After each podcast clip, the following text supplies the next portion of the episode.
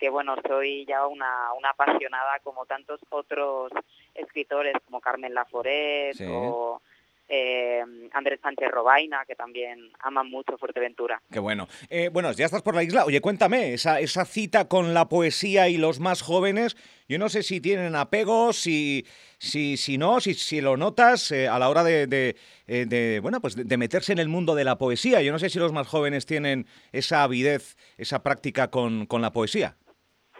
Claro, lo que pasa muchas veces es que mm, tienen una cierta resistencia. Sí y algunos prejuicios, como los tenemos todos, Seguramente. porque no creo que estén solo en la adolescencia. Claro, mm, si uno pregunta en un aula, ¿a cuántos les gusta la música? Un montón de manos se van a levantar y sin embargo si pregunta si les gusta la poesía, tímidamente dos, tres manos y muy tímidamente. Cuando empiezas a jugar con ellos, a ver si adivinan si una, unas palabras, unos versos son de Shakespeare o son, por ejemplo, de raperos o hip hoperos como Eminem o Jay-Z, tanto la profesora o el profesor como los alumnos suelen equivocarse porque coinciden muchas cosas. Entonces, a través de eso, pues ya pueden ir entrando, ¿no? Digamos que se olvidan un poco de eh, ese... Ay, no sé si estoy oyendo que ahora mismo empezaron con obras, no, te estoy escuchando perfectamente, te estoy escuchando perfectamente. pues bueno, como decía, a partir de ahí pues pierden ya un poco el miedo y entonces sí que se lanzan eh, a incluso intentar hacer juegos con poemas. Oh. Em, esta mañana, primera hora, hemos estado componiendo poemas alrededor de la infancia. Yo creo que a través justamente de esos recuerdos e intentar sintonizar y conectar con los sentidos, con el tacto, con el olfato, con eh, no solo la vista, también el gusto, a través de eso ellos van adquiriendo unas herramientas y esta mañana mismo hemos creado unos poemas maravillosos. Así que sí, y mm, creo que es una buena entrada ¿no? a, la poesía, ir despertándola así desde, desde adolescente. Bien, bien. Eh, bueno, pues con esa formación eh, que, que, ya está realizando y también con ese eh, festival que es es un festival que, yo creo que, engrandece el aspecto cultural que, tenemos en la capital majorera, que, vuelvo y repito, siempre lo digo, pero es cierto, las verdades no pueden obviarse ni, apartarse. Ha sido una legislatura frenética en el ámbito cultural en la capital majorera, donde brilla con luz propia este puerto es poesía. Entiendo que esas primeras eh, ocasiones de puerto en poesía serían para un minúsculo grupo, pero cada vez más gente acude a este tipo de citas, ¿no? Eh, yo espero ver a caras conocidas de otras veces y luego también pues a gente nueva que se acerque, porque a mí me parece que es muy bonito mezclar justamente distintas artes. Puerto es poesía lo que pretende, eh, bueno, que más que ello lo contará él hoy, pero bueno, hmm. que es el que, el que lo organiza. Pero sí que es verdad que unir música poesía es una muy buena idea, porque es verdad que tendemos a perder la atención si de repente nos recitan eh, tres, cuatro poemas seguidos. Sin embargo, eh, a través de la música podemos descansar, despertar también y abrir, eh, como decía en los románticos y Friedrich, ¿no? Se trata de cerrar el ojo físico para abrir el espiritual. Y la música es lo que consigue, la música consigue que cerremos el ojo físico para escuchar y para ver manera espiritual. Qué bueno. Así que, bueno, yo estoy muy acostumbrada a recitar en festivales, y suelo meter un poquito de performance también, eh, con movimientos del cuerpo, porque me aprendo los poemas, y siempre intento también encarnarlos. Eh, hago un ejercicio de visualización mientras estoy estoy recitándolos y espero que, el público vibre conmigo, porque yo la verdad es que lo eh, disfruto un montón. Estás haciendo un poco de spoiler de lo que va a ocurrir mañana, ¿no? Eh, sí, sí. Vale. un poco de Vale, vale. Estaba yo leyendo por aquí que es uno de los festivales de poesía más antiguos de Canarias, de Canarias, eh, y, tiene ocho ediciones. Por lo tanto, eh, vamos cogiendo un poco de delantera en Fuerteventura con respecto al resto de, islas del archipiélago en poner en valor esta, esta disciplina que, es la poesía, pero que tú la ves y tienes muchas connotaciones de, mística, ¿no? Un arte mística dramática, sí, como de escena, de interpretación. Yo comprendo que hay muchos poetas que no tienen por qué eh, hacer este ejercicio de eh, escenificar la poesía. No obstante, sí que es cierto que por lo mismo que estábamos hablando al principio, por ese prejuicio que hay de enfrentarse a un lenguaje poético que a lo mejor utiliza pues unas metáforas y unos símbolos al que no estamos tan acostumbrados en el día a día, justamente presentarlo también con el cuerpo, acompañar con la voz, facilita y facilita mucho la comunicación, porque al final lo que estamos intentando hacer con la poesía, igual que se hace con la pintura, igual que se hace con la música, es expresar unos sentimientos, con lo, eh, y muchas veces estamos desconectados de esos sentimientos. Entonces a mí me encanta de repente ver eh, como la emoción, ¿no? Que puede suceder en, las personas que no conozco, que están entre el público. Oye, es una, es una disciplina artística donde también uno tiene que autocensurarse en algún momento a la hora de, esto que estamos hablando, a la hora de la poesía, de la interpretación y de, o, no, o es, está mucho más libre en ese em, sentido. claro, yo creo que ahí depende un poco del artista, ¿no? Mm, yo en mi caso es verdad que tanto en mi propia escritura, es decir, cuando no estoy compartiendo y estoy a lo mejor en mi casa o, o quién sabe, eh, pues que también escribiendo en una playa de Fuerteventura en mi cuaderno, em, ahí ya incluso yo empiezo a decirme, María, no tengas pudor, porque mm, por mucho que sea yo la yo, o sea, el, el, el yo narrativo, ¿no? La mm. yo poeta, el yo poético, estoy intentando contar eh, sentimientos que son universales. Entonces, para que realmente lleguen, no quiero tener eh, pudor. Entonces, mm, en mi arte, por lo menos, sí que intento enfrentarme a él con una cierta, o sea, con libertad. Tienes dos, eh, dos poemarios, si no me equivoco.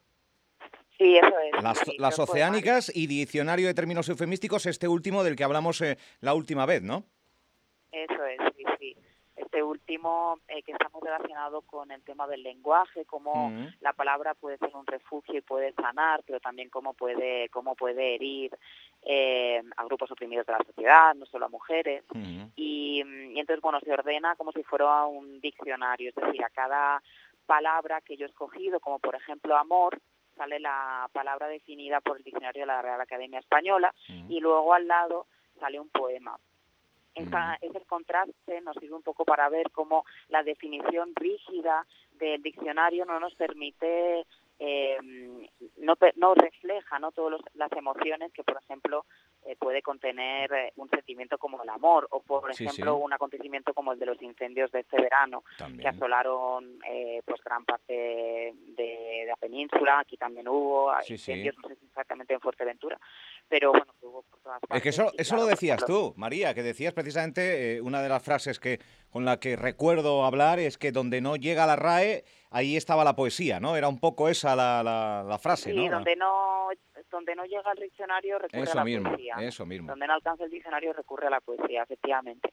Y, y bueno, tanto este poemario que hace poco presenté también en, en San Juan, también he estado en Valencia, he estado con él en Granada. Bueno, pues alguien dijo que las oceánicas eh, tiene un elemento que es muy marino, eh, muy acuático, por ese, mm, también voy a recitar algún poema de los oceánicas, por ese, eh, em, mañana viernes, Sí. Bueno, pues por este elemento del agua, de las oceánicas, este, este espíritu marino, eh, de las hadas, las náyades del agua que yo me inventé que son las oceánicas, ese elemento del agua está ahí. Y luego el de diccionario de términos eufemísticos, como yo también hablo de la tierra, de mis orígenes, del pueblo de mi padre, que se llama Villascosa, que está en Castilla y León, que por desgracia el pinar donde mi abuelo eh, descansaba y comía entre ciega y ciega, porque yo soy de familia de agricultores, se quemó este verano, oh. es más tierra. Y bueno, ahora yo la verdad es que no me di cuenta hasta que me, me presentó, eh, bueno, pues una, eh, la vicedirectora de, de, un instituto de allí de, de, San Juan, en Alicante. y, y, bueno, ahora tengo la impresión de que estoy trabajando en, en un poemario que tiene que ver con el elemento aire. bien, bueno, bien, bien, bien, bien. Oye, que por cierto, que estoy leyendo por aquí, ha sido profesora de literatura y de francés en la India.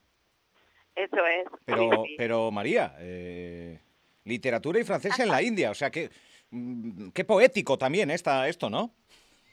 Sí, claro, yo mm, también soy periodista, aparte de poeta. Sí.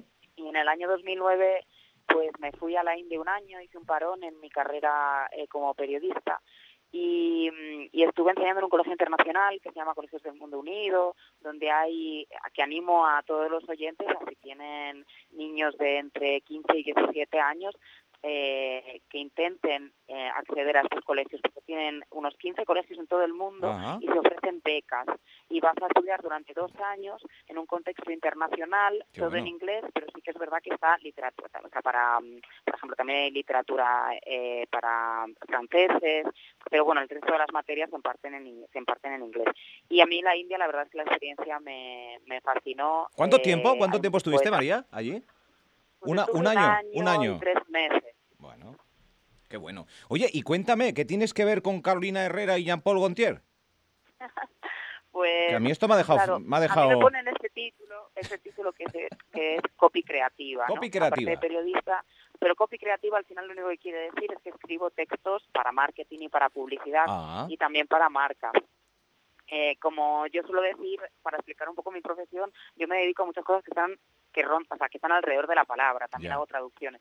Y esto de Carolina Herrera y Jean-Paul Gaultier, pues campañas, por ejemplo, como la de Bad Boy o como la de Good Girl, de perfumes de Carolina Herrera, o Jean-Paul Gaultier, por ejemplo, el espectáculo que hizo, eh, que se llamaba Scandal, eh, de teatro, pues yo estuve ahí haciendo los discursos, eh, las notas de prensa, mmm, luego textos publicitarios que salían en, en los anuncios. Vale. Es muy divertido. Bien, bien, sí, sí, tiene que ser. O sea, que no eres tú la que hace que, digamos, Carolina Herrera como una papa en la boca, ¿no? No, no es culpa tuya. ¿Cómo, cómo? Eh, digo que, que, cuando se anuncia Carolina Herrera, se, se, pronuncia de una manera muy Carolina Herrera. No es tu ah, culpa eso, ¿no? Eso no es tu culpa. Vale, vale, vale, vale. Digo, a ver si estamos con la culpable de que digamos todo Carolina Herrera de una manera tan especial. Bueno, eh, ¿cuántas cosas, no? Yo prefiero que lo digamos a verdad, que ella es Carolina Herrera, claro. Yo creo que podemos decirlo, aparte, aquí seguro que lo decimos más como lo pronuncia ella. Seguro, seguro, seguro. Seguro, en vez de con este inglés que han puesto ahí en plan sí, no, no, lo entiendo, pero bueno, digo, a ver si estamos hablando aquí con... No, no, bueno. Es una broma, una broma. María Velar, eh, bueno, resides en Madrid, pero tú eres de Alicante, si no me equivoco, ¿no? Alicantina. Yo soy de Alicante. De nacimiento, vamos. Sí, sí, es verdad que mis padres, como decía, son de dos pueblecitos de Castilla y León, pero nosotros nos mudamos a Alicante.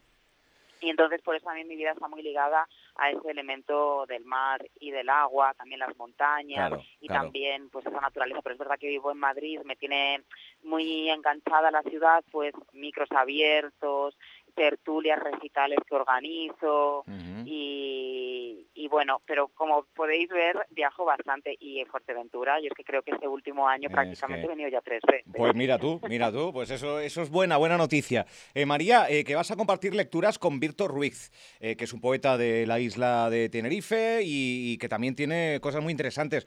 Va a haber un feedback, va a haber interacción, ¿no? Entre ambos, o, o por libre, o cómo será la historia. Pues la verdad es que, mm, por lo que yo tengo entendido, cómo se va a organizar, va a ser que cada uno va a ir recitando y entre medias va a haber una pausa que va a ser la pausa musical. Vale, vale. Em, pero bueno, yo creo que será la magia un poco de la poesía lo que decida también. Eh, ¿A dónde va y, qué pasa, no? Claro. Sería muy bonito que luego pudiésemos hacer una colaboración juntos en el futuro. La verdad es que sí. Qué bueno, María. Pues oye, de verdad, gracias por eh, cada vez que tienes ocasión de participar en este tipo de, aventuras, el guardar unos minutos en esta emisora de radio para informar, bueno, para charlar y, y para dar a conocer aún más, si cabe, este certamen, este festival y eh, Puerto es Poesía, mañana viernes, 8 de la tarde, entrada totalmente libre y accesible en, el, en la Casa de Cultura de Puerto del Rosario. No solo estará María Ovedar, sino también estará Víctor Ruiz. Bueno, yo estaré aquí también, que me he llevado, o sea, los, los libros están en la librería, lo que pasa es que bueno, digo, voy a voy a llevar algunos y voy a estar con unos libros allí de, diccionario de términos eufemísticos, del último, así que quien quiera pasarse también para que se lo firme y llevárselo dedicado, pues yo encantada. Pues vale, pues mira, pues queda dicho, esa, esa firma de eh, que se la pueden llevar. Eh, María, que muchísimas gracias y que nos vemos mañana en esa Casa de la Cultura. Eh, y nada, gracias por, por atendernos. Un saludo. Muchísimas gracias a Radio Insular, de verdad que gracias por acogerme en la isla. Muchas gracias. Hasta la próxima. Chao, chao. Hasta la próxima.